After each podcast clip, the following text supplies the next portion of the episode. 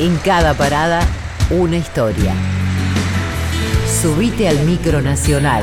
Conduce Juan Ignacio Provéndola.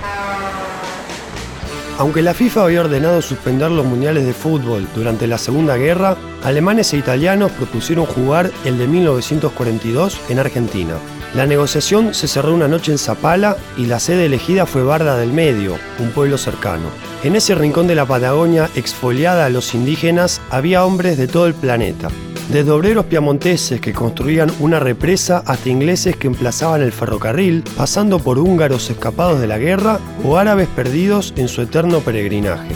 El fútbol se instaló en la zona gracias a los alemanes, unos electrotécnicos que habían traído la primera pelota del mundo a válvula.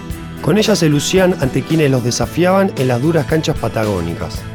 Primero fueron mineros argentinos, luego almaceneros españoles e intelectuales franceses, más tarde guaraníes y curas polacos.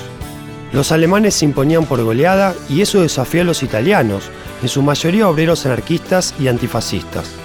La propuesta del Mundial tuvo gran adhesión en la zona, inscribiéndose un total de 12 equipos. Se impusieron tres reglas fundamentales. Ganaba el que más goles hacía, estaba prohibido tocar la pelota con la mano y no se podía golpear en la cabeza a los jugadores caídos. No obstante esto, la competencia se tornó muy violenta y los árbitros tuvieron que dirigir con revólver. Entre ellos estaba el hijo del fugitivo cowboy Butch Cassidy, fundamental en la victoria de Alemania ante Italia en semifinales, ya que durante el partido le disparó a varios de los posteriores vencidos.